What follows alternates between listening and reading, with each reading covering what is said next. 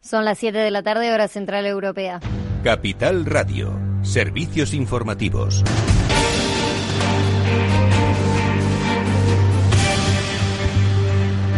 Buenas tardes. El beneficio neto de AENA ha registrado un resultado negativo de 170,7 millones de euros en los primeros seis meses del año por el impacto de la crisis del coronavirus. Se trata de un 130,5% menos que el mismo periodo de 2019. La crisis del COVID-19 ha supuesto restricciones a la movilidad y como consecuencia una drástica reducción del tráfico aéreo desde marzo hasta finales de junio. El tráfico de pasajeros en la red de aeropuertos en España ha caído un 66% hasta los 43,5 millones.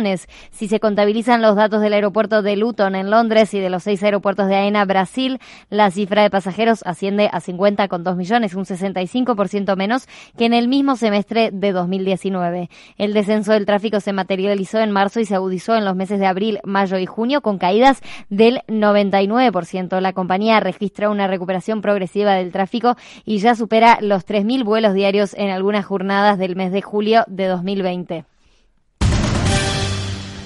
Sanidad ha notificado este martes 905 contagios de COVID-19 en las últimas 24 horas y 6 fallecidos en una semana. España cuenta hoy con 361 brotes activos y según el ministro el 70% de ellos son de menos de 10 casos asociados. La mayoría se han producido en entornos familiares, reuniones de amigos y espacios de ocio nocturno. El 64% de los brotes se registran en Aragón y Cataluña, como ha dicho el ministro de Sanidad, Salvadorilla, en la rueda de prensa posterior al Consejo de Ministros. Un 64% de los nuevos casos de forma consistente en los últimos días eh, está referenciado a dos zonas muy específicas de nuestro país, las comunidades autónomas de Cataluña y de Aragón, si quieren ser más precisos incluso la zona de Zaragoza y la zona de Barcelona y de Lérida, que un 60%, en torno a un 60% de estos nuevos casos son asintomáticos, lo cual pone de manifiesto el trabajo de cribado y de búsqueda activa de nuevos casos que se está haciendo por parte de las comunidades autónomas. Estamos realizando entre 40 y 45 mil PCRs diarios, una cifra muy alta. Por otro lado, la vicepresidenta de Asuntos Económicos, Nadia Calviño, mantiene la idea de una recuperación en V asimétrica en medio de los rebrotes que vive España en ese momento, con 361 brotes activos. Así lo ha afirmado. En definitiva, todos los indicadores eh, disponibles apuntan a esa previsión de V, evolución en forma de V asimétrica, una recuperación progresiva de la actividad a partir de finales de abril. En los próximos días y semanas vamos a convivir, como ha sucedido hoy con la encuesta de población activa, con estadísticas que reflejan lo que ha ocurrido en el pasado, que son coherentes con la evolución económica eh, y con la evolución del mercado de trabajo que nosotros eh, preveíamos. También ha destacado que las medidas de apoyo presupuestario implementadas por el Gobierno suponen el 20% del PIB y han permitido evitar una caída del 25% este año. Entre esas medidas están la extensión de los ERTE, los aplazamientos tributarios, las moratorias hipotecarias, las ayudas a sectores específicos y las líneas de los ICO. Hoy el Consejo de Ministros ha aprobado un primer tramo de 8.000 millones de la nueva línea de avales ICO para empresas por un importe conjunto de 40.000 millones de euros para empresas después de que se haya agotado la primera línea de 100.000 y sigue existiendo necesidades de financiación. Que hoy se amplían con la puesta en marcha por parte del Consejo de Ministros de un primer tramo de 8.000 millones de euros, 5.000 de ellos reservados para pymes y autónomos, orientados no solo a avalar la liquidez del capital circulante de las empresas y, por tanto, el pago de sus gastos diarios, alquileres, suministros, eh, eh, salarios, etcétera, sino también avales que se dirigen a fomentar la inversión productiva. Claves del mercado. Nos vamos al mercado de Wall Street. Tenemos al Dow Jones ahora mismo en negativo, un 0,34% abajo, 26.493 puntos. El Nasdaq 100 también en rojo, 0,34%, 10.000. 638 puntos. El S&P 500 lo vemos caer, está un poco más plano que los demás, está en 0,08% abajo, 3.236 puntos. Y les recordamos que hoy el IBEX 35 ha terminado la jornada en positivo, un 1,06% arriba, 7.246 puntos. Lo mejor se lo ha llevado Inmobiliaria Colonial un 3,95% arriba, Merlin Properties también arriba un 3,76% y lo peor, Almiral 5,62% abajo.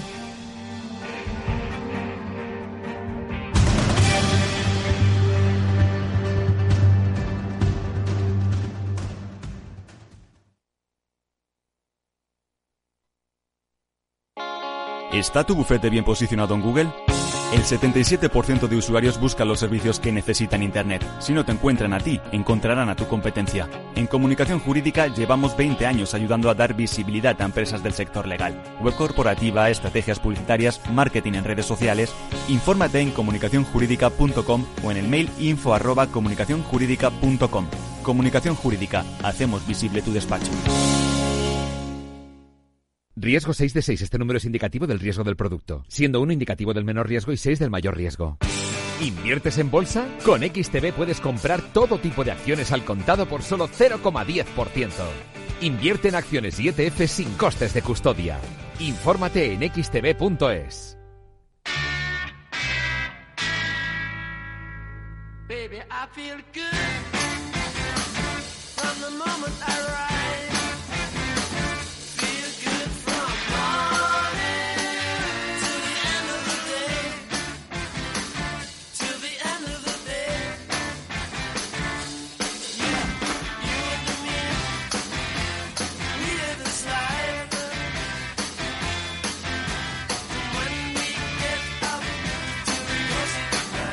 Después del trabajo, After Work, con Eduardo Castillo, Capital Radio.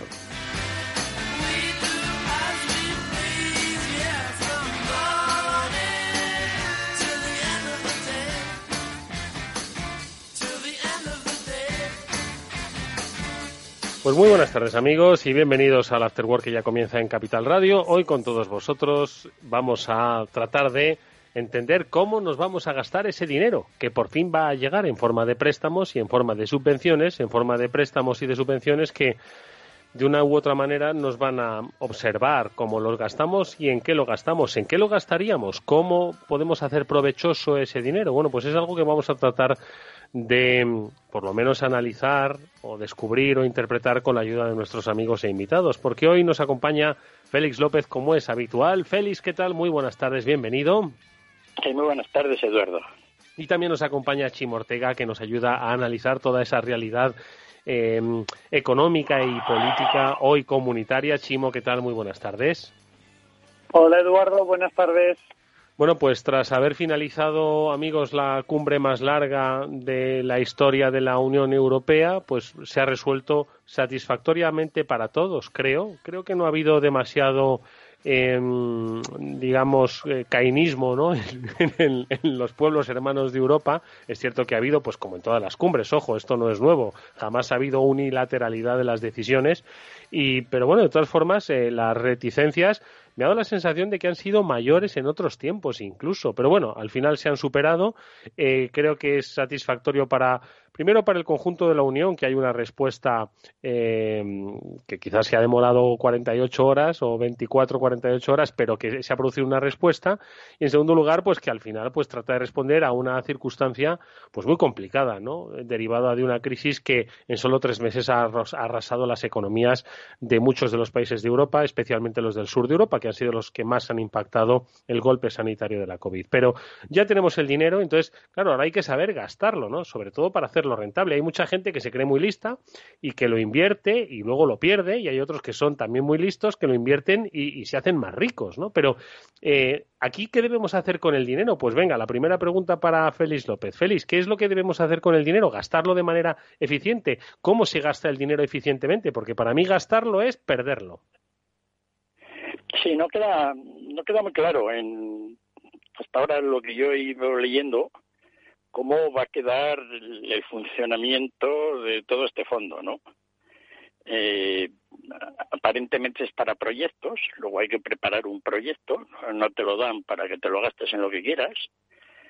No está muy claro si el, dinero se le da al gobierno o luego se le da a, las empresas que, digamos, al o al ministerio o a quién exactamente. Exacto, no está nada, no, no lo he visto nada claro.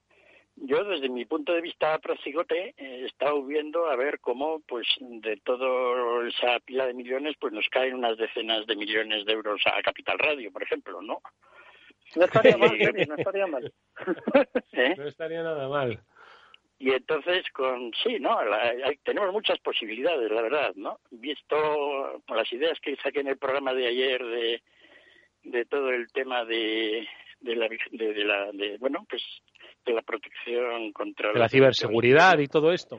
Exactamente, y luego pues con el tema de la estrella de Chimo del automovilismo, podemos hacer ahí un pack realmente potente, ¿no? A la hora Desde luego no sale un plan, ¿eh? si, si, estoy diciendo esto, que es un plan en broma, en plan serio, eh, mitad broma, mitad serio, eh, es por decir que me imagino que ahora habrá pues cantidad de gente sentado en una mesa pensando a ver qué va a pasar con todo ello. Cierto es que tampoco está muy claro cuándo hay que movilizarse, ¿no? Porque, claro, cuanto antes mejor, ¿no? Pero el dinero no parece que nos vaya a caer antes de, digamos, casi mediados del año que viene, ¿no? En cuanto se van a desembolsar los fondos. Es decir, que toda esta aportación de dinero que de alguna manera debería servir pues para el relanzamiento de la economía española y en general europea, pues va a tardar, ¿no? Vamos a tener que seguir tirando un año con lo opuesto. Es un poco lento. Las cantidades, hombre, para España son empiezan a ser razonables, pero para toda la Unión Europea que necesitaba también un digamos un, una mejora, pues son realmente modestas, ¿no? Son cantidades pequeñas y como además están digamos, divididas en tres años o cuatro, ¿no? Está muy claro todo cómo va a evolucionar. Más que ser un gran problema, un gran programa de, desarrollo, pues son como tres pequeños programas encadenados, ¿no? Así que ya veremos. Eh, muy interesante todo ello, ¿verdad? Porque se puede... Hombre, sin duda, sin duda, sin ¿Mm? duda. Chimo. Sí. Sí, yo creo que es interesante, pero es lo que dice Félix. A ver, las ayudas eh, pues, ah, nos han puesto deberes, ¿vale? Con las ayudas.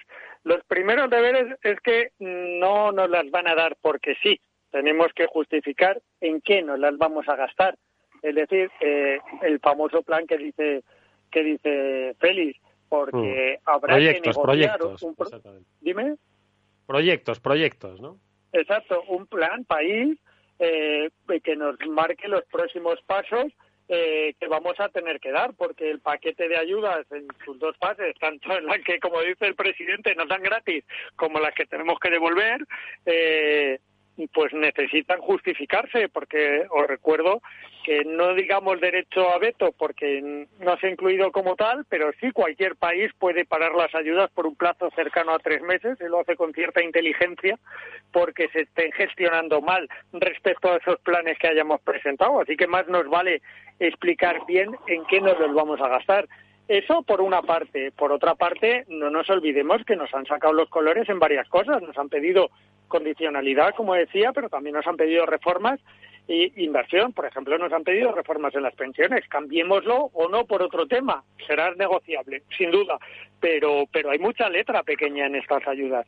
Y luego, eh, por último lugar, como decía Félix, llegan en eh, el año que viene. Las ayudas como pronto son 2021, posiblemente avanzado 2021, porque habrá que aprobar esos planes y que, y que darlas.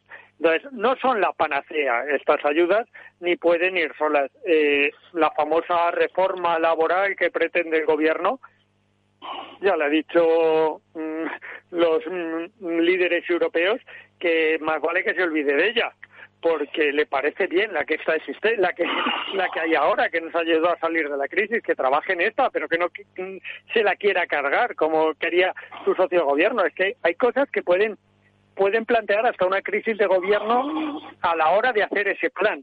Es decir, no es fácil. Eh, estamos muy contentos. Según Pedro Sánchez, nos han dado el 95% de lo que hemos pedido, pero nos han condicionado como dar lo que era lo que él no quería. ¿Vale? Eh, ¿Qué va a pasar? Pues hombre, nos viene muy bien la lluvia de millones, ya estamos aprobando ayudas para el automóvil, para Lima de Masí, para, para el sector hostelero. Es que si no nos las dan hubiéramos tenido un problema ya con los decretos que hay aprobados, ya con los que hay, no con los que nos vengan. Pero claro, eh, condicionados a qué, cuándo, cómo, eh, pues todo eso eh, no se ha resuelto en la cumbre. Todo eso queda resolverlo cada uno en su casa y que el resto de los países te lo aprueben. Y otra cosa que nos queda es que los famosos frugales vayan a sus parlamentos y no tengamos una sorpresa, que todos los parlamentos apoyen el plan, mm. Mm. porque tiene que estar apoyado por los parlamentos de todos los países. Eh, de todas formas, con alguna sorpresa como, como la que ocurrió con Dinamarca en el euro, etcétera. Exacto. Exacto, es que no podemos encontrar sorpresas, es que no lo tenemos firmado. tenemos un documento sobre el que van a trabajar cada uno de los países. De todas formas, me quedo un poco también con la reflexión inicial de Félix, y es que al final eh, no hay nada más que salir a la calle para darse cuenta de los efectos ¿no? más inmediatos que tiene la crisis, que ha tenido el confinamiento, que ha sido pues la desaparición de numerosos eh, comercios, ya no estamos hablando siquiera de las cifras del paro, yo creo que cada uno lo puede ver perfectamente en su calle, en su ciudad, en su barrio, independientemente de la geografía española, eh, cómo han desaparecido muchos negocios que no han podido sobrevivir. También ahí va mi recuerdo a todos aquellos eh, propietarios de locales que se han mostrado inflexibles eh, en la negociación de esos alquileres. Hay otros que lo han hecho, pero aquellos que no han sido flexibles espero que tarden mucho en alquilarlo, ¿vale? Simplemente va ese mensaje. Bueno, pues obviamente ese tiempo que, mm, que tarda, que va a tardar en llegar la ayuda, eh, pues eh, al final va a poder soportar la economía, va a poder soportar eh, los locales, van a poder seguir aguantando la bajada de cifras que hay, pues derivada todavía de las restricciones a las que obviamente tenemos, restricciones de movilidad, restricciones físicas, restricciones emocionales yo creo que y luego cómo se van a canalizar efectivamente no si va a haber un organismo que sea el que pues de la misma forma que se, rápidamente no se, se, eh, estructuró pues el, tema de los ERTES no aunque obviamente también ha habido eh, pues sus eh, sus complejidades y sus, ineficacias estructura rápido. No claro claro entonces ya pero es decir eh, tiene que, tiene que estructurarse rápidamente eso. Yo no sé si para adelantarlo, Félix, no sé si el, Estado o el Gobierno eh, tendría que adelantar esto y luego ya cobrárselo de Europa, porque es que si no, eh, no de nada serviría esta ayuda si no viene hasta mediados del año que viene. Sí, una, una, una de las buenas cosas de todo este programa es que de alguna manera nos puede indicar que a un horizonte a medio plazo tenemos una solución. ¿No? aunque no sabemos muy bien cuál va a ser ¿no? este programa. Pero evidentemente el gobierno quizá pueda pues contribuir a adelantar medidas, básicamente déficit público adicional, esto no nos engañemos, ¿no? Que pues de alguna manera solucione el problema de aquí, pues digamos hasta, hasta la primavera del año que viene, ¿no? Es decir, continuar los ERTES, dar más programas, es decir, aumentar más el gasto público, el gasto público y el déficit público, ¿no? Lo que pasa es que la, un poco con la idea de ver todo ese, digamos, horizonte que nos hemos planteado de que vamos a tener un 20% de paro, que el PIB va a caer un 10, un 12%, de que el déficit público va a subir a un 15%, eso va a ocurrir, ¿no? Entonces, el problema es cuando eso se vaya desarrollando, ¿qué va a ocurrir, no? Entonces, tenemos un problema, lo decía Chimo, pues un poco las ideas que, que nos van a hacer, que nos van a para hacer modificaciones es el tema de las pensiones, ¿no? Yo no creo que en el tema laboral haya ningún problema, porque yo nunca he pensado que el gobierno va a hacer una reforma laboral después de la crisis. Es absolutamente imposible que la haga, no sería un poco de tonto, si no creo que lo sean tanto. En el sentido de que va a haber un 20% de paro. Si ahora hacen una reforma laboral y de aquí a diciembre nos encontramos con un 20% de paro, se quedan en una posición realmente preocupante, ¿verdad? ¿Para qué claro. esto? ¿No? Por eso el gobierno nunca va a hacer una reforma laboral. ¿no? Ahora queda al otro lado el, caso de las pensiones. el caso de las pensiones ya no tiene solución, no porque el problema es aterrador. Ya hemos viniendo diciendo que, que, las pensiones en España no teníamos un problema de si la gente se jubila a los 65 años o a los 67 o trabajaban. No, el problema que hemos tenido en España es que lo hemos hundido el sistema de pensiones con las tres grandes macrocrisis que hemos tenido. Este ha sido el problema. ¿no? Tuvimos la crisis del año del año 92 al 95, la anterior y esta, ¿no? Tres de esas crisis no las aguanta ya nada. Entonces, el sistema de pensiones ya no tiene solución. No, ya, no, ya no hay la famosa caja, nos la hemos gastado varias veces. sí, entonces, todo esto de la inflación o tal, son cuentos, ¿no? El sistema de pensiones, desgraciadamente, con esta crisis, ¿no? Pues está para que las pensiones de todos los de aquí a partir caigan un 20%. Eso es así no va a haber manera de solucionarlo. Entonces, pues bueno, ese es el problema que va a tener el gobierno, ¿no? Es decir, qué hacer con ese enorme problema, con todo lo que han prometido y a ver cómo tratan de mantenerlas. Porque los van a tratar de mantener cueste lo que cueste, pues por el tema emocional que eso implica para todo el mundo, ¿no? Y ese yo creo que es el gran problema presupuestario que tenemos ahora enormemente. Tenemos una crisis, una caída de ingresos espectaculares por todos los lados y un sistema de pensiones que ya estaba en una situación absolutamente crítica, que ahora ya está pues destrozado, ¿no? Y bueno, eso va a ser el gran problema, digamos, en España en los próximos meses, ¿no? según se vayan dando indicaciones de lo que esto realmente es. Porque hasta, hasta ahora nos hemos estado entreteniendo diciendo que hay que reformar el Pacto de Toledo y ver si alargábamos seis meses, un año o qué ocurría. Pero claro, ahora el problema es a la griega a la portuguesa, ¿no? Precisamente pues porque estamos, no hemos, los pensionistas son los únicos, digamos, tenedores de rentas que en los últimos 20 años, digamos, no les ha ido mal en España. Y entonces ahora les va a tocar la parte realmente gorda, ¿no? Esa es mi opinión, creo. Eh, si si el presentador se ha recuperado y no se nos ha muerto por el camino, porque no se le ocurre estoy, comer estoy vivo, sigo vivo. ¿Eh? sí, sigo vivo. Las almendras no, no son recomendables. Mientras, antes de hablar en la radio, por favor, Eduardo Castillo. No he aprendido, ¿no? Lo de las almendras no lo he aprendido. pues eh, decía Félix que además de preocuparme por Eduardo, que le oía ahí que se nos moría mientras tú hablabas. no, eh, en serio, sí, tenemos un grave problema con las pensiones y tenemos un grave problema con que eh, hemos hemos elevado todo, el, el sueldo mínimo interprofesional, el gasto de pensiones, eh, hemos tomado medidas como si ya hubiéramos salido de todas las crisis y nos ha llegado esto en el momento en que teníamos que estabilizarlas. Además, estamos en una fase de estabilización de todas esas medidas y, y, y no sabemos cómo hacerlo porque yo creo que no les van a salir las cuentas. Estoy contigo, Félix. Va a ser muy difícil que les salgan las cuentas y sobre todo que salgan unas cuentas que sean capaces de convencer a países como Dinamarca, como Holanda, como Austria, de, de, que son unas cuentas coherentes y que las vamos a poder cumplir sin un mayor déficit. sí, porque, porque en principio, originalmente, pues, se, se, se hablaba de un fondo de un billón y medio, no sé, el doble de ahora, y además eran casi transferencias para que los estados las utilizaran pues para sus gastos de presupuesto, es decir, para que el presupuesto español y el italiano, en vez de tener un déficit del 14%, pues lo tuvieran del 7%. No, esa era un poco la idea, y que con todo ese gasto pues se mantenía la economía. Ahora ha cambiado todo. Ahora ni tal siquiera se sabe en qué manera todas estas transferencias y dineros de la Unión Europea van a servir para nada para el presupuesto español.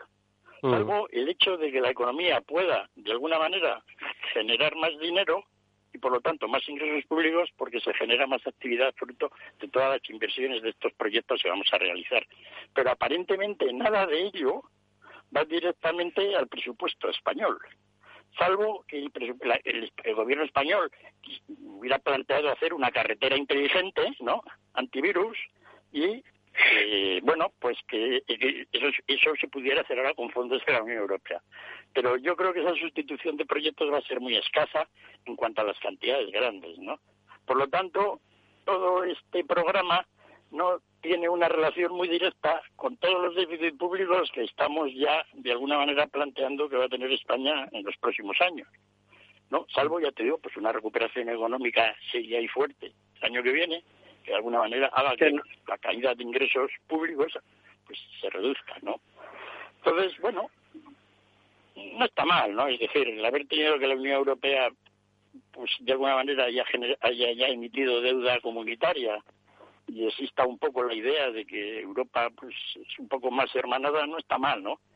Y a los mm. españoles, dentro de lo que ha sido el reparto, pues está bien, ¿no?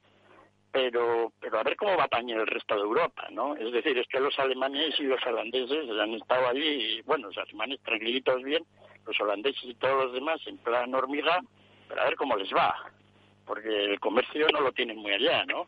Y Europa... Bueno, de pues, momento, de momento se han aprobado se han aprobado el bono británico para todos ellos y se lo han prolongado ahora que no iba a hacer falta, creo que dos o tres años más también, o sea que tampoco han salido mal parados.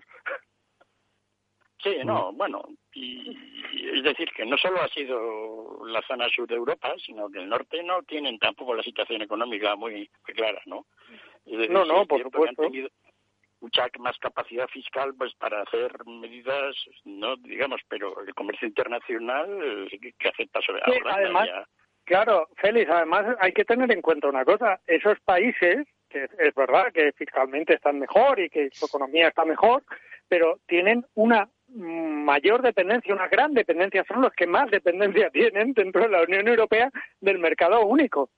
Es decir, si España, si Francia, si Italia, si Alemania, si los grandes países no tiran de ese consumo y de ese mercado único, esas economías se van a ver, van a ser las que más se resientan, porque mm, viven de eso principalmente. Su mayoría de sus exportaciones, de su balanza comercial, depende de Europa. Mm. Sí, la idea, la idea de que mejor defiende a tus clientes, porque si no te va a ir mal, pues es razonable, pero ese argumento tampoco crees que les llega muy lejos a ellos, ¿no? Curiosamente les va a afectar más y lo van a ver más de cerca lo que va a ocurrir con el comercio fuera de la Unión Europea. Es decir, todo el comercio con, con el resto del mundo, ¿qué va a ocurrir? ¿O qué está ocurriendo, no? Y bueno, en algunas economías, pues eso es realmente, a los españoles también eso nos afecta mucho, ¿no? Siempre hemos hablado de, del turismo en España, ¿no? Pero no hay que olvidar que aparte del turismo, lo que es las exportaciones de bienes, España ha sido el mm. país de toda Europa y de todo el mundo avanzado que más ha crecido las exportaciones, que más, digamos, eh, ha mejorado su comercio internacional en cuanto al ámbito exportador de todo el mundo, o sea, los mm. últimos 25 años, o sea, muy poca gente lo sabe, ¿no? Es decir, el desarrollo exportador italiano, holandés mismo, o francés, inglés, comparado con España, ha sido de chiste. Nosotros pues feliz. los que lo hemos hecho bien. Pues precisamente de comercio internacional quería hablar porque eh, Gedet Network, que es una consultora de comercio internacional, eh, lo conocen las oyentes de este programa, junto con la Universidad de Sydney, ha realizado un estudio sobre el impacto de eh, la COVID-19 en comercio internacional y también un poco el impacto ¿no? en, en eh, las perspectivas o sobre todo el cambio de perspectivas pues, que tienen las diferentes economías en materia de comercio internacional. Juan Millán es el socio director de GD Network. Juan, ¿qué tal? Muy buenas tardes. Hola, buenas tardes, Eduardo. ¿Cómo estás? Oye, pues estábamos aquí hablando del impacto, obviamente, ¿no? Del, del, del, plan de rescate, ¿no? Del plan de ayudas, ¿no? Que se aprobó felizmente en la madrugada del, del lunes al martes para, para los Estados miembros de la, de la Unión Europea y eh, claro, teníamos pendiente pues hablar, por supuesto, de cómo iba a impactar, pero claro, hay otro tema, ¿no? Y es que al final esto pues está dirigido a recuperar las economías nacionales, pero muchas de esas economías nacionales, como es el caso de España, y estaba explicando Félix, pues tienen su negocio en el, en el exterior, ¿no? Han, crecido internacionalmente en los últimos años. Habéis hecho un estudio, Juan, en el que, bueno, pues habéis un poco palpado el estado del comercio exterior, que si bien parece que eh, sigue todavía con pulmón, yo no sé si hay ciertas dudas sobre cómo va a evolucionar el resto del año? Pues realmente el, estudio lo, lanzamos hace ya, pues cuando empezó el confinamiento, eh, pensamos cómo podíamos apoyar desde GEDEF y bueno, en, ese caso eh, queríamos también, estamos un poco cansados de, que la información fuese de arriba abajo, ¿no? que muchas veces eh, durante el inicio de la COVID uno tiene la sensación de, recibir la información ya, dirigida y queremos tener un poco una base en la que los empresarios y los agentes de comercio internacional pudiéramos compartir realmente lo, que pensábamos, ¿no? En, ese sentido, el, el, estudio es un estudio transversal, eh, se ha, vamos, ha tenido respuestas de más de 50 países, eh, que representan más del 85% del PIB, que realmente son las respuestas de empresarios y, en su día a día y, cómo lo ven ellos, ¿no? Es, es, un poco lo que queríamos aportar y desde ahí, pues por ejemplo, en el lado de las amenazas, eh, mm. destaca mucho la caída de la demanda en la inestabilidad financiera. Prácticamente dos tercios de, los empresarios, del, empresario real del, día a día, del, que ve cómo eh, se cancelan los pedidos, se posponen, eh, pues dos tercios de ellos están muy preocupados con, ese tema. Entonces, eh, estas, estas inundaciones de, financiación pública están muy bien, pero en el día a día de, la empresa muchas veces no, no llegan para eh, justificar la, permanencia. Esa sería uno, una de las conclusiones más, relevantes en cuanto a las amenazas. Y en cuanto a oportunidades, porque ojo, tiene que haber una, una moneda, tiene dos caras, ¿no? Entonces, bueno, pues, ¿dónde las podríamos encontrar?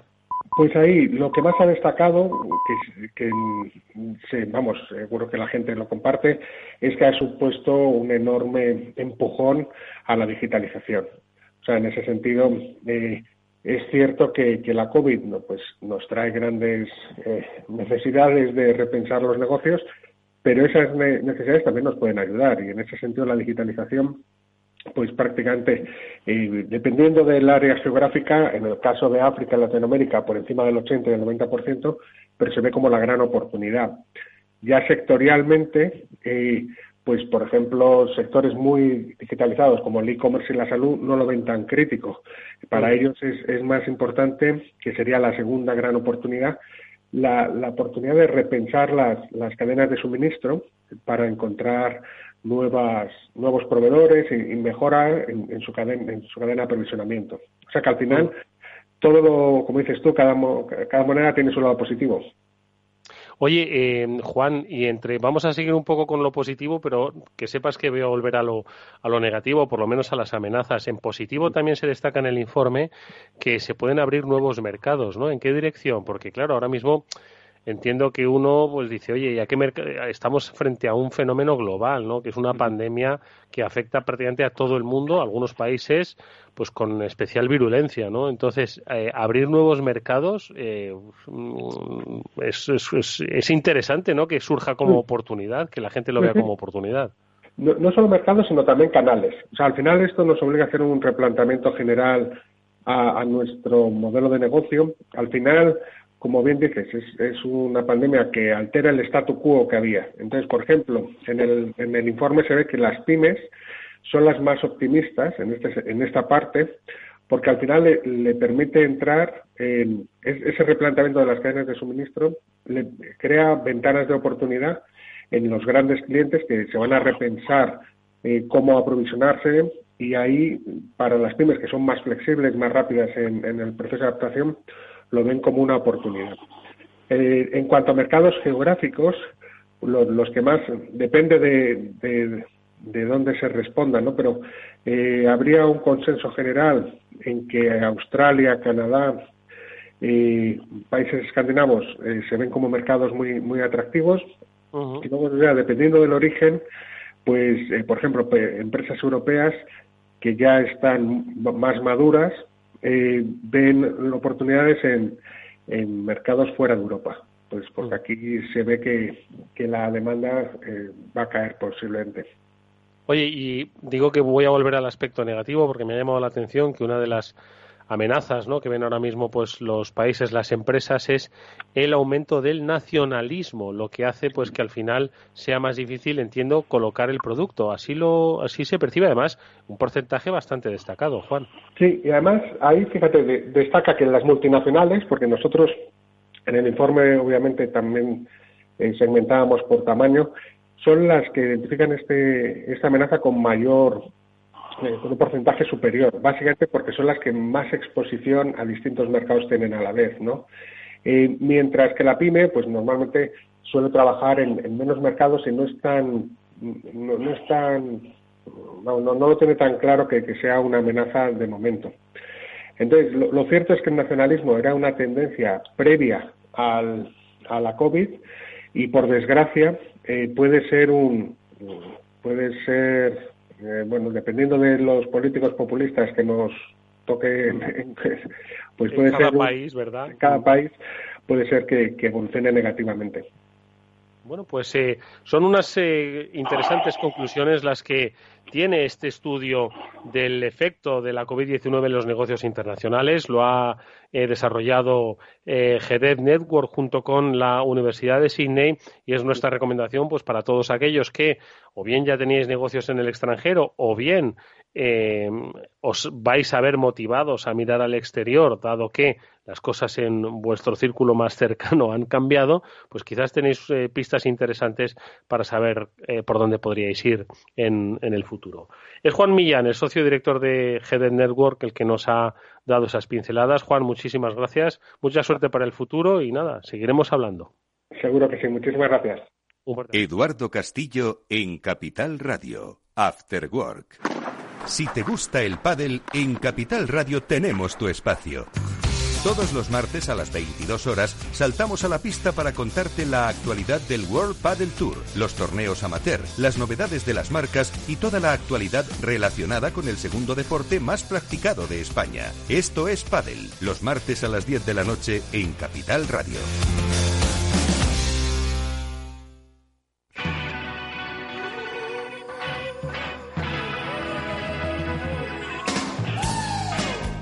After Work con Eduardo Castillo.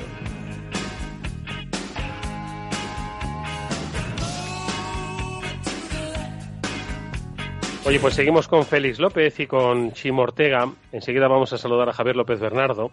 Pero para ello, dejadme antes que le pregunte a Félix si todo este chorreo de dinero se puede decir que es keynesianismo puro, porque esto eran los que yo no sé de teoría económica, los economistas sabéis de teoría económica, pero esto decían lo de gastar dinero eh, dinero además público, además a cascoporro. Esto es keynesianismo. ¿Esto que ha hecho Europa es keynesianismo, feliz? Sí, más o menos. Si, si se hacen para cosas que realmente, realmente son necesarias. Es cierto que a Keynes, pues para una serie de frases que hizo sobre cavar agujeros y volver a, taparlos o esconder una moneda y sacarla, pues siempre se le ha, desde el punto de vista de la gente muy liberal, pues achacado el hecho de que pues el derroche por el derroche servía, ¿no? Y sin embargo, Keynes era todo lo contrario. En ese aspecto, ya años antes de, la, de, que escribiera la teoría general, ya en los programas del Reino Unido decía que había que tener un programa adelantado de obra pública necesaria para llevar a cabo, ¿no? Entonces, mm. bueno, efectivamente, esto parece que son operaciones que hacen falta. va a haber gente que va a estar, digamos, controlando de alguna manera que el dinero no va a hacer agujeros, taparlos, ¿no? Entonces, puede considerarse un buen ejemplo de keynesianismo bastante puro, sí. ¿Qué te parece, Chimo? Eso significa que todos aquellos que se consideran liberales y han aplaudido pues el, el, el, acuerdo europeo, ¿te están aplaudiendo a Keynes o qué? Pues mira, allá cada uno con sus bonitas contradicciones. ¿Qué quieres que te diga? Eh, yo creo que ahora, sinceramente, y con el permiso de Félix, cuidado con las teorías económicas y vayamos día a día, porque yo me vais a perdonar, pero aprobamos un plan que de que ya hemos empezado a gastar dinero, como decíamos antes, de, que vamos a gastar más eh, antes de tenerlo, y, y aprobamos un plan en un momento en que eh, Hoy no hemos hablado de cómo está la situación de la pandemia. No sé si porque nos da susto, pero pero que no sabemos qué nos vamos a enfrentar y en qué lo vamos a tener que, emplear, porque este es el dinero, en teoría, que vamos a tener. Y el famoso rebrote de octubre, que parecía que era cuando iba a ser, estamos por casi, casi, bueno, estamos no haciéndolo para no destrozar lo poco que queda de turismo, pero tendríamos posiblemente que estar cerrando algunos territorios tipo Cataluña o Aragón. Bueno, pero hoy, eh, hoy Cataluña parece que va mm, por lo menos registrando menos casos. Vamos a verlo como una señal positiva. En cualquier caso, traigo a Keynes a colación porque es de quien quiere hablar. De los bares. ¿Eh? Sí, bueno. Díselo a los dueños de los bares. te entiendo. Bueno, yo quiero hablar de Keynes ahora. Lo digo porque es la propuesta que me hacía que me hacía Javier López Bernardo es que viene a colación, viene a colación. A ver, Javi, ¿qué tal? Muy buenas tardes. Buenas tardes, Eduardo. A ver, ¿qué, qué, te pasa con Keynes? ¿Qué dice Félix? Que podríamos estar ahora mismo en, en el apogeo del keynesianismo eh, y todos aplaudiendo al mismo tiempo. Ministros, eh, liberales, socialdemócratas. Eh, a ver, ¿qué es lo que pasa con Keynes? Bueno, lo, trae a, colación porque aprovechando que, que, es el último programa antes del verano y que esperemos que nuestros oyentes eh, pues tengan unas vacaciones bien merecidas. Este año se ha publicado una nueva biografía de Keynes eh, que se llama The Price of Peace, el, precio de la paz. De momento no está, eh, que yo sepa en español, Money, Democracy and the Life of John Maynard Keynes, que habla un poco de los temas que, bueno, enfoca mucho la vida de Keynes desde su aspecto político, ¿de acuerdo? ya, ya sabes, Eduardo, pues que hay una gran biografía de Keynes que se publicó pues hace, pues hace casi dos décadas, que es la de Skidelsky, eso es, es una biografía en tres tomos insuperable esta biografía más modesta y, se enfoca un poco más en los, los eh, bueno, los, lo que consiguió Keynes desde un punto de vista político, desde que participó en la conferencia de Versalles pues en, en 1918, ¿no? pues hasta el Tratado de Bretton Woods en 1944. ¿no? Keynes al final pues, ha sido uno de los pocos economistas de toda la historia, aunque parezca muy eh, algo una afirmación muy contradictoria, ¿no? pero pero los economistas generalmente famosos son gente que están bastante fuera de, pues, pues de, la gestión pública. Eh, son gente o bien que vienen de la academia, ¿de acuerdo? Eh, o son gente que o son gente pues que, tampoco han tenido nunca ninguna oportunidad en, estar en la vida pública porque mm. hasta antes de 1930 para que te hagas una idea que es porque salen escopetados si se meten en la vida pública sí y porque la labor del economista es relativamente reciente antes de 1930 eh, el libro por pone, por ejemplo, la administración Roosevelt, ¿no? O sea, no había economistas. O sea, todos los que hacían el New Deal, una gran parte de ellos no eran economistas. Eh, o sea, la figura de economista... Generales. Bueno, eran, eran, de, eran, eran de todo un poco. Tenían, eh, tenían pues estudios muy diversos, ¿no? Eh, que, no digo que sea mejor o peor, ¿no? Pero que la figura del economista como tal, como una persona que haya estudiado en concreto eso, es, es, es, es una creación... Ser humano, Sí, es una creación como un burócrata ¿no? que, que, dirige los designios del pueblo, no es una creación hasta la Segunda Guerra Mundial. ¿no? Pero entonces, y, y, entonces es una recomendación de verano, pero porque algo tiene que ver con lo que estamos viviendo, ¿no? Sí, tiene que ver un poco, estaba escuchando vuestro programa ahora antes de, entrar y habéis estado hablando sobre el tema de... Pues, el tuyo, el tuyo también, ¿eh? De las, sí, pero bueno, no, no, no, estaba todavía, ¿no? Pero bueno, estáis hablando de las ayudas europeas y, bueno, siempre hay división de opiniones, ¿no? Pero una de las cosas, pues una de las lecciones principales de Keynes, que además fue una lección durante dos o tres décadas, ¿no? Es que las ayudas tienen que ser rápidas y tienen que ser contundentes. Eh, la gente es en estos momentos cuando nos dedicamos a moralizar, especialmente en Europa. En Europa, curiosamente, a pesar de que fuimos los que más tuvimos a Keynes, eh, porque Keynes pues es británico, eh, somos los que hemos tardado más en aprender las enseñanzas keynesianas. Los americanos siempre han sido eh, unos practicantes mucho más de Keynes de lo que hemos sido los europeos. Y yo creo que durante la, durante la última década la diferencia un poco del rendimiento económico entre Europa y entre Estados Unidos, que mucha gente lo puede achacar a que, bueno, los americanos son más emprendedores, tienen más empresas de tecnología, ¿no? Bueno, yo creo que básicamente la, una de las más importantes diferencias ha sido el grado de involucración fiscal en una vía y en otra. Eh, lo digo esto para, para, no perder, para no perder de vista ¿no? que, el programa que se ha propuesto es un programa que, que, a primera vista suena grande, eh, ¿no? porque son 750 millones pues, pues es mucho dinero, pero, pero es un programa que cuando se divide entre todos los integrantes de la zona euro y más aún si se tiene en cuenta un poco el periodo de tiempo en el que se, se espera que ese programa se va, se va a desplegar, que es hasta el 2023, en mi mm. opinión el programa es insuficiente. O sea, eh, hombre en muchas cosas el, dinero tendría que estar ya aquí entrando en España, ¿no? No tener que esperando, estar esperando hasta el 2021 y solo una parte de ese dinero, ¿no?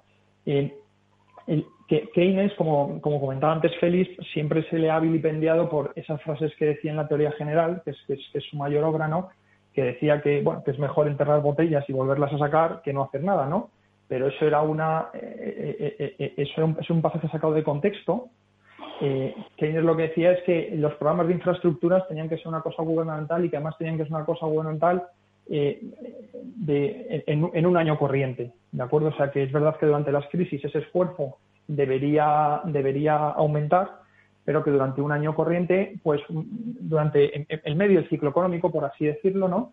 Bueno, pues hay, hay una gran parte de, inversiones pues que el Estado, que el sector privado no puede hacer eh, de acuerdo, por, por, falta de tamaño y porque, porque no da la rentabilidad, pero que ahí tendría que estar el, el, sector público haciendo esa inversión, que es lo que Keynes mm. llamó la socialización de la inversión.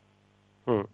De todas formas, eh, no sé, lo comentábamos antes, eh, es cierto que me parece muy bien lo que dice Keynes, contundente y cuanto antes, ¿no? sin embargo, se puede ser contundente en las cifras, pero el cuanto antes, ojos, es que articular eh, articular cualquier cosa hoy en día ya no se trata de burocracia, sino que hay que articularlo para que sea eficaz. Porque ya sabes, cuando de repente se hacen las cosas mm, rápidas, pues tienden a salir mal, ¿no? Entonces, Félix, eh, hay mecanismos para para hacer lo que decía Keynes, ¿no? Insisto, la contundencia es, bueno, pues la negociación y la generosidad, ¿no? En los Estados Unidos son, suelen ser más contundentes, ¿no? Pero bueno, eh, independientemente de la contundencia, se puede, esto se puede articular de una manera eh, inmediata ya, aprobándolo? Es que al final no sé si es que vivimos en un exceso de burocracia o no es tan fácil como pensaba Keynes. No, es cierto que en Estados Unidos, por ejemplo, han sido mucho más contundentes que la Unión Europea y que todos los países de la Unión Europea, ¿no? En, órdenes de magnitud, casi podríamos hablar. El problema es que no lo han hecho demasiado bien con las ideas, por ejemplo, de Keynes, ¿no? Han dado dinero básicamente, pues como en Europa, básicamente para mantener a la gente haciendo que trabaja pero sin trabajar, ¿no? Pagándoles el paro, etcétera lo hemos comentado aquí varias veces, ¿no? Es decir, lo que, lo que hacía, casi ha sido de aburrimiento estos últimos meses, lo que está yo diciendo, de la falta de un, problema, de un programa general de inversiones a realizar. Es decir, Trump prometió que iba a cambiar América y que todos los puentes no se iba a hundir ninguno, ¿no? Pues resulta que no ha hecho nada. Y no ha hecho nada porque básicamente, aparte de los problemas de realizar infraestructura por el tipo de vista legal que comentas, etcétera, de cómo se programa todo eso, no ha querido hacerlo. ¿no? Y en Europa ocurre lo mismo. Es decir, estamos ahora a empezar a inventarnos proyectos que pueden ser interesantes para la ecología, para las 5G y para todo, ahora, de aquí, los tenemos que tener ya. ¿No? Esas las únicas personas que lo hacen bien en el mundo son los chinos. Los chinos tienen cola de proyectos a los cuales pueden mañana dar dinero. Y de así, pues, eh, a cambio de eso han acumulado una deuda enorme. Pero la reacción es mucho más rápida mucho más concreta para lo que es hacer una política efectiva de todos estos casos. Fíjate que nosotros estamos ahora pensando que tenemos que pensar qué proyectos vamos a hacer para recibir el dinero. Es absolutamente alucinante. ¿No? Eh, Entonces, eso va a ocurrir siempre. Es decir, la Unión Europea podía haber creado, no sé, algún organismo en algún sitio con todo ese dinero que tienen, donde habían puesto, no, no a mucha gente, falta con 10 personas sobran, no, pues haber creado una serie de ideas para todo esto. ¿Existe eso? Pues no, o no que yo lo haya visto. Entonces, eso es lamentable. Es decir, para hacer programas de estos, digamos, anticíclicos, la herramienta más potente que es saber qué es lo que podemos hacer, no lo sabemos. ¿No? Entonces, es, bueno, pues a ver si todo ese dinero genera algo, ¿no? Para que sepamos qué es lo que se va a hacer y se puede hacer. Chimo, de todas formas, eh, la negociación no, le preguntaba a Chimo que al final, efectivamente, el acuerdo europeo implica pues eh, que se va a desarrollar en los próximos tres, cuatro años, ¿no? Entonces, al final, esto yo no sé si ha formado parte de las negociaciones o, quizás no ha estado en primera línea de fuego, ¿no? la duración de las ayudas y, quizás debería haberse insistido un poco más en esto, ¿no, Chimo? A ver, eh, yo creo que el problema es lo que dice Félix, el plazo de los dos, tres el plazo de dos, tres años, el plazo de aquí a 2023, como se hablan algunas informaciones, yo creo que viene dado porque tenemos que diseñar los proyectos. O, nos ponemos a hacer obra pública como locos, que lo hemos hablado algún día, o tenemos que empezar a diseñar los proyectos en las líneas que nos han marcado, que nos cree que son muy nuevas. Recordar que las hemos hablado nosotros en, en este After War. Eh, sostenibilidad, digitalización, bueno, pues hay que empezar a, pensar en proyectos que, como decía Félix, lo que deberíamos es tenerlos pensados, pero hay que empezar a pensar en esos proyectos y, los plazos los marca la necesidad de poder, eh, de que se nos ocurran y poder desarrollar esos proyectos en los que invertir el dinero para generar empleo, principalmente, y para que la economía fluya. Pero es que no lo tenemos es que estoy con Félix. Es que sabemos las grandes líneas, pero no sabemos qué hay que hacer.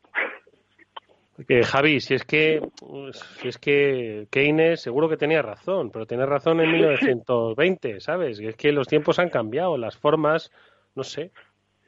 No, una, una de las una de las conclusiones que podemos sacar de lo que hemos vivido hasta ahora en Estados Unidos, Eduardo, es que es que las ideas de Keynes eh, nos han salvado un cataclismo y las ideas de Keynes pues llevan siendo 70 años esencialmente correctas, ¿no? A pesar de que la gente pues pues no lo quiera ver, o sea, hemos hemos Simón te decía que había que tener cuidado con las teorías económicas, ¿no? Bueno, en este caso las teorías económicas nos han salvado de un cataclismo, ¿no? Porque la, manera en que yo era por, crear polémica, ¿eh? no era por otra cosa. no, pero en la mayoría de las... En, muchas otras situaciones, Chimo, ya sabes que yo soy muy crítico con la teoría económica y, te diría, y, te diría que tienes razón, ¿no? Pero en este caso no ha sido uno de esos casos, ¿no? O sea, este ha sido uno de los casos en las que las, en, las, que las ideas pues, de alguien de hace 70 años pues han, pues han, pues han resultado ser muy útiles, ¿no? Si no en el estado en el que estaríamos ahora sería muy diferente. Siempre lo comentamos aquí, o sea, eh, la respuesta que ha habido a esta crisis, sobre todo en Estados Unidos y en Europa también, ¿no? En menor medida, si comparamos la respuesta que hoy está en crisis respecto a la que hubo en el año 1929, no tiene nada que ver. O sea, las instituciones las tenemos mejor diseñadas, todo el sistema financiero, la respuesta a los gobiernos, como te decía, ha sido contundente y ha sido, y ha sido rápida. Es verdad que no ha sido keynesianismo como tal, en el sentido de infraestructuras. O sea, Keynes no decía que había que tener déficits públicos de cualquier manera. O sea, Keynes las rebajas impositivas no era una, no era una de sus herramientas que empleaba más, ¿no? Y ahora, pues, incluso los conservadores, que, que dicen no ser keynesianos, ¿no? Siempre se apuntan, ¿no? A, los, a las rebajas fiscales, ¿no? A pesar de que eso aumente el déficit público. O sea, que no, no, no todas las maneras de crear gasto para el Estado o déficit público, ¿no? Son, son iguales en el pensamiento original de Keynes, ¿no? Y es una de las cosas que te, que te, que te decía el libro, Eduardo. Eh, el, el, último punto que me gustaría decir, tú antes decías al final, ¿no? Que, que, bueno, que, que por qué este programa de infraestructuras pues no se ha puesto ya, ¿no? Que era un poco la pregunta que decías a Félix, ¿no? Una, uno, uno, de los dramas que siempre te das cuenta en las crisis, que es cuando la gente es cuando toma acción, es decir, es cuando realmente se ponen en un espíritu reformador los políticos, ¿no? Para que cuando venga la siguiente crisis, eh, pues estemos mejor preparados. Y desafortunadamente hemos visto en esta crisis pues que hay, hay, muchas cosas. Eh, la, teoría económica la hemos usado rápidamente y hemos usado la correcta, aunque luego ya vendrá la gente a decirnos que nos preocupemos por la deuda. Pero lo que sí que no hemos tenido son cosas, eh, pues mecanismos institucionales, la burocracia esa que tú decías antes, pues que no ha funcionado bien, ¿no? En Estados Unidos, pues ahí se, se ha dado muchísimo dinero, ¿no? Pero se ha dado muchísimo dinero de una manera pues un tanto torpe, ¿no? No se sabe bien a quién ha llegado las ayudas, hay gente que a lo mejor está trabajando y recibiendo las ayudas, ¿no? O sea, de una manera no eficiente. Este tipo de mecanismos, que son los mecanismos además que siempre Keynes decía pues que había que establecer, pues, pues en, el 44 cuando Bretton Woods, en el 31 cuando hizo el comité Macmillan, ¿no? Son las cosas que hay que estar preparados, ¿no? Y te das cuenta que en tiempos, entre comillas, de paz, ¿no? Pues eh, las sociedades democráticas avanzamos muy poco, ¿no? En este, en este tipo de mecanismos. De todas formas, eh, comentabas, Javi, que, Keynes eh, quería diseñar estructuras para que nunca más hubiese guerras y nunca más hubiese crisis. Eso es un poco, en fin, más, que una utopía, ¿no?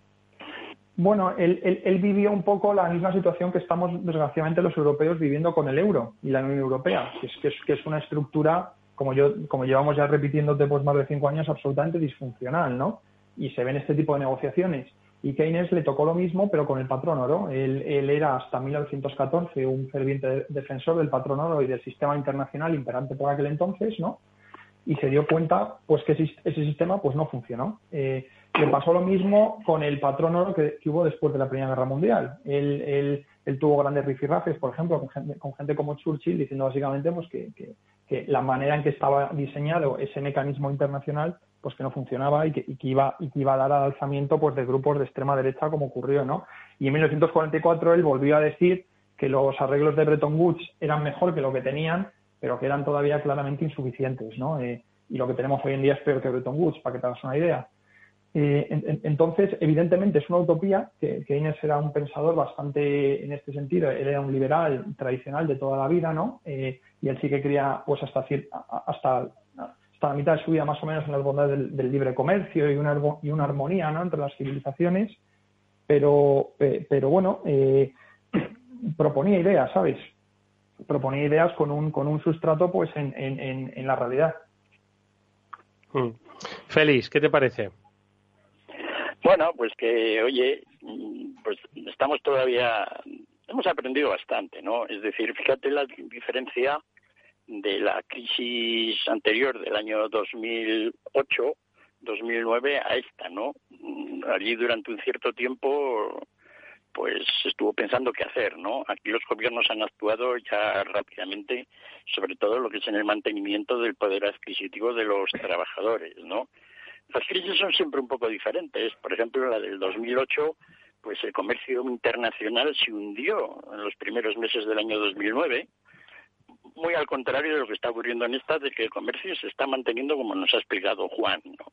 pese a todos los problemas que más o menos contemplan un futuro. La crisis de 2008 fue una crisis bancaria, por lo tanto, todos los que trabajaban en el comercio internacional no se no se fiaban de quién se iba a pagar, que era el banco. Aquello fue tremendo, ¿no? Yo me acuerdo en la práctica no te podías fiar de que un crédito documentario que te, que te lo, digamos, confirmaba un banco si el banco no quebraba al día siguiente, ¿no? Eso es tremendo. Esta crisis es un poco diferente, ¿eh? pero bueno, como dice Javier, hemos ido aprendiendo, ¿no? Es decir, la situación actual pues, pues es diferente ahora de lo que hubiera sido esta crisis si no hubiéramos tenido las herramientas de alguna manera de que el Estado tenga que actuar de alguna manera, pero más que nada porque si el, el, Estado actúa es que se está protegiendo él, ¿no? Es decir, cuando la anterior crisis de 2008 pues el banco salvó a los bancos, el gobierno salvó a muchos bancos por todo el mundo.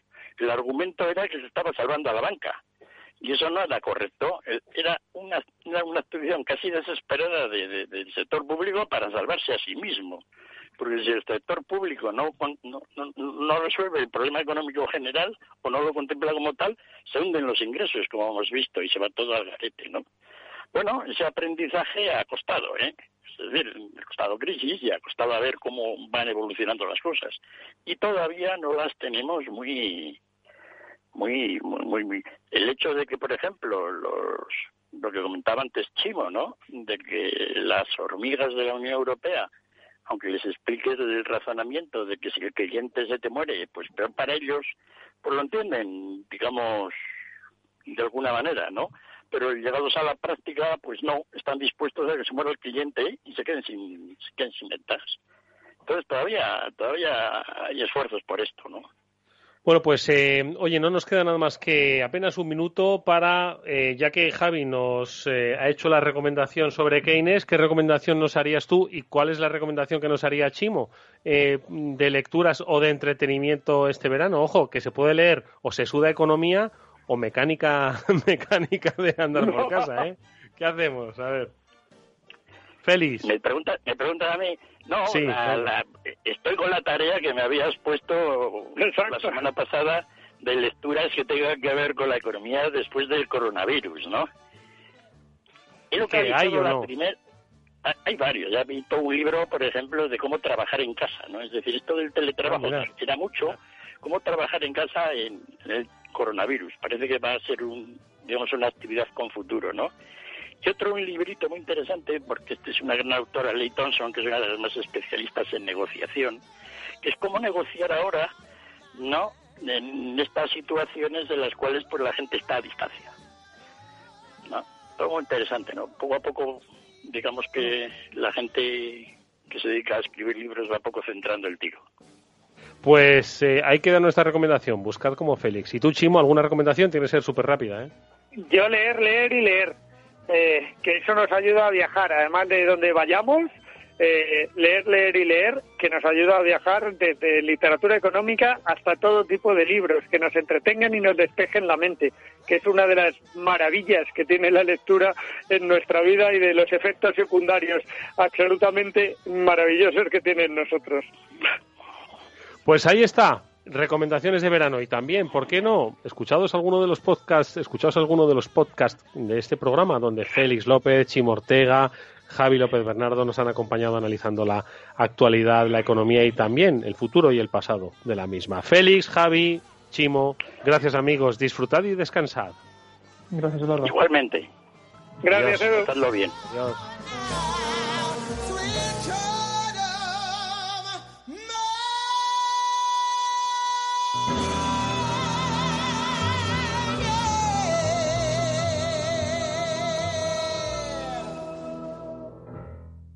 Hola, soy Leopoldo Abadía, autor de La Crisis Ninja, y quiero hablaros de lo normal. Lo normal es que cuando compramos algo sepamos cuánto tenemos que pagar, ¿no? Pues eso mismo debería suceder a la hora de invertir. Por eso me gusta Finanbest, comisiones bajas y claras, sin letra pequeña. Entra en finanbest.com y descubre que lo normal es extraordinario. Lo normal es Finanbest. Capital Radio Madrid, 105.7.